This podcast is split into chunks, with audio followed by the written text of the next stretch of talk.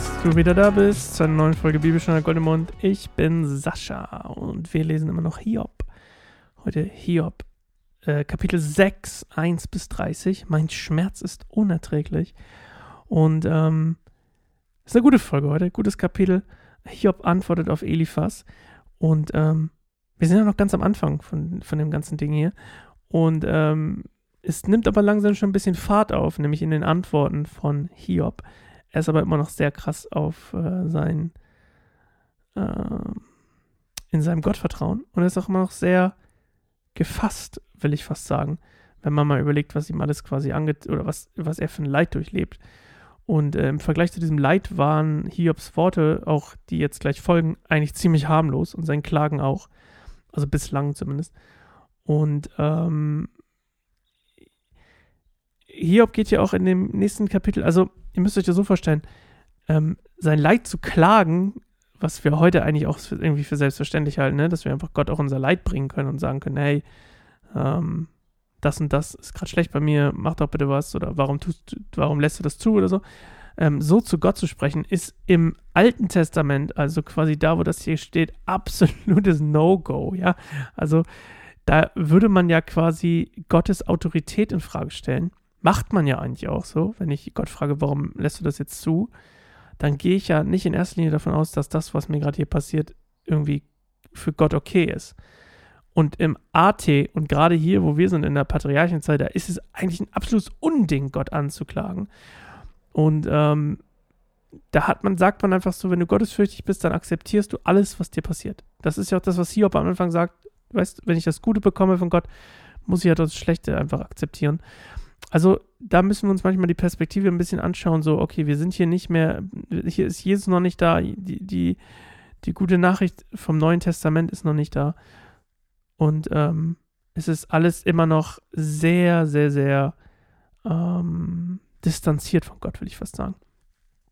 Und so eine richtige Gottesbeziehung, wie wir sie heute durch, durch Jesus haben können, gibt es da halt noch nicht. Ähm, Hiob beteuert im Text, den wir gleich hören werden von Claire, das erste Mal seine Unschuld also richtig wortwörtlich sagt, ich habe eigentlich nichts gemacht, was soll er Mist. Und er sagt aber auch, dass er in sich selbst keine Hilfe und keine Quelle der Kraft mehr finden kann. Also er selbst kommt dann nicht mehr aus dem Loch raus, sozusagen, was ihm geschaufelt wurde.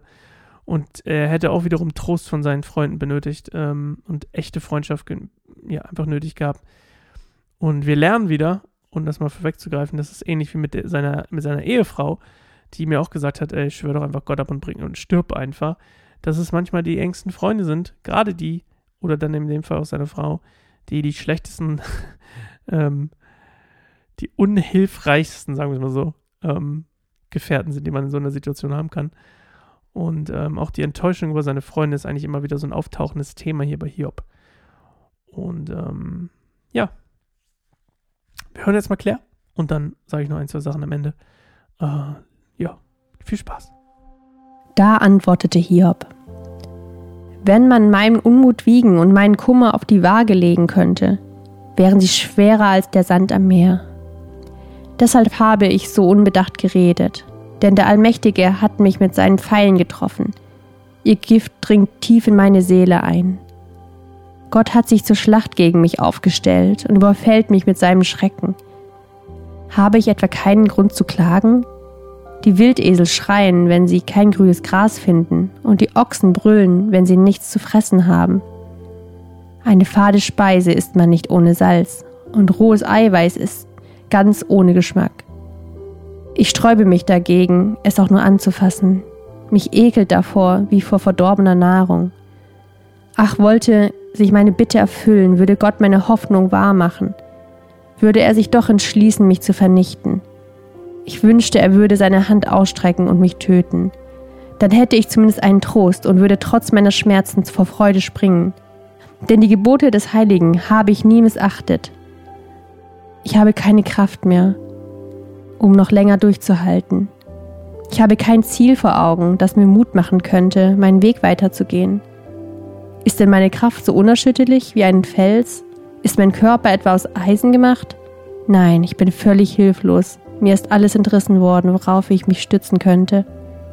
Zu einem Freund, dem es schlecht geht, sollte man freundlich sein, selbst dann, wenn er dem Allmächtigen nicht mehr fürchtet.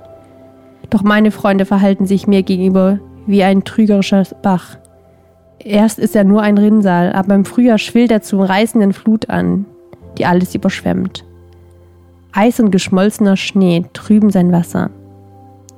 Doch wenn die heiße Jahreszeit kommt, versickert er. Der ganze Bach verdampft in der Hitze.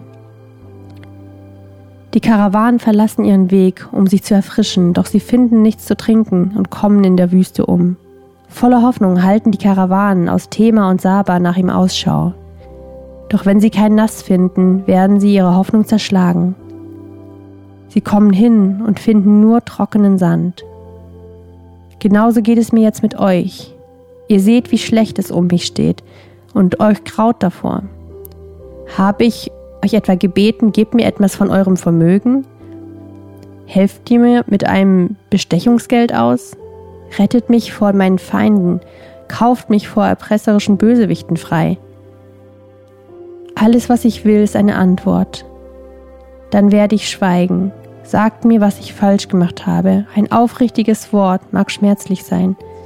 Aber was wollt ihr mir mit eurer Zurechtweisung sagen? Wollt ihr meine Worte tadeln? Die Verzweiflung, die aus ihnen spricht, scheint ihr gar nicht zu hören. Ihr würdet sogar über ein Waisenkind würfeln oder einen Freund verschachern. Bitte seht mich an, würde ich euch ins Gesicht lügen? Hört endlich auf, mir Unrecht zu tun, denn noch bin ich im Recht. Glaubt ihr, dass ich lüge? Sollte ich den Unterschied zwischen Recht und Unrecht nicht kennen?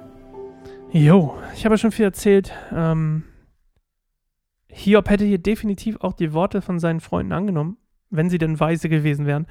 Und er hätte sie auch angenommen, wenn sie kritisch oder ähm, ermahnend oder teilweise auch ähm, hart gewesen wären. Es ging ihm gar nicht um die Härte der Worte von seinen Freunden, sondern eher darum, wie sie mit ihm reden als seine Freunde und ihm gar nicht glauben. Ne? Ähm, er sagt ja auch, seht mich an, bitte, bitte seht mich an. Äh, würde ich euch ins Gesicht lügen, das sagte er quasi, um nochmal deutlich zu machen, hey, schaut mich mal an, damit ihr seht, damit ihr erkennt, dass ich aufrichtig bin, wenn ich sage, ich habe nicht gesündigt. Ich habe nichts falsch gemacht. Und eure Weisheit ist nicht weise und bringt hier nichts weiter. Und ähm, er bemerkt hier auch etwas Böses an ihn und ähm, ist selber noch gar nicht äh, boshaft gewesen. Also er merkt auch, dass ziemlich krass ist eigentlich die Reaktion darauf, dass es ihm schlecht geht. Ähm, Finde ich sehr interessant. Das stimmt ja eigentlich auch, ne? Die Reaktion von den Freunden auf sein Leid ist ziemlich krass. Und sehr wenig Mitgefühl, sehr wenig Einfühlvermögen und sehr wenig Zuhören. Und vielmehr das ist meine Meinung, das ist meine Weisheit, nimm sie oder stirb sozusagen. Und ähm, das ist das, was Hiob hier auch äh, zu Recht, glaube ich, beklagt. Wir hören uns morgen wieder zu einer neuen Folge Bibelstunde Gold im Mund. Ich bin Sascha und ich freue mich total auf euch. Zur gleichen Stunde wie immer, 0 Uhr 1 kommt immer die neue Folge. Könnt ihr also gerne nachts sogar wenn ihr nicht schlafen könnt. Ähm, ja, mehr bin ich zu erzählen. Bis morgen. Ciao.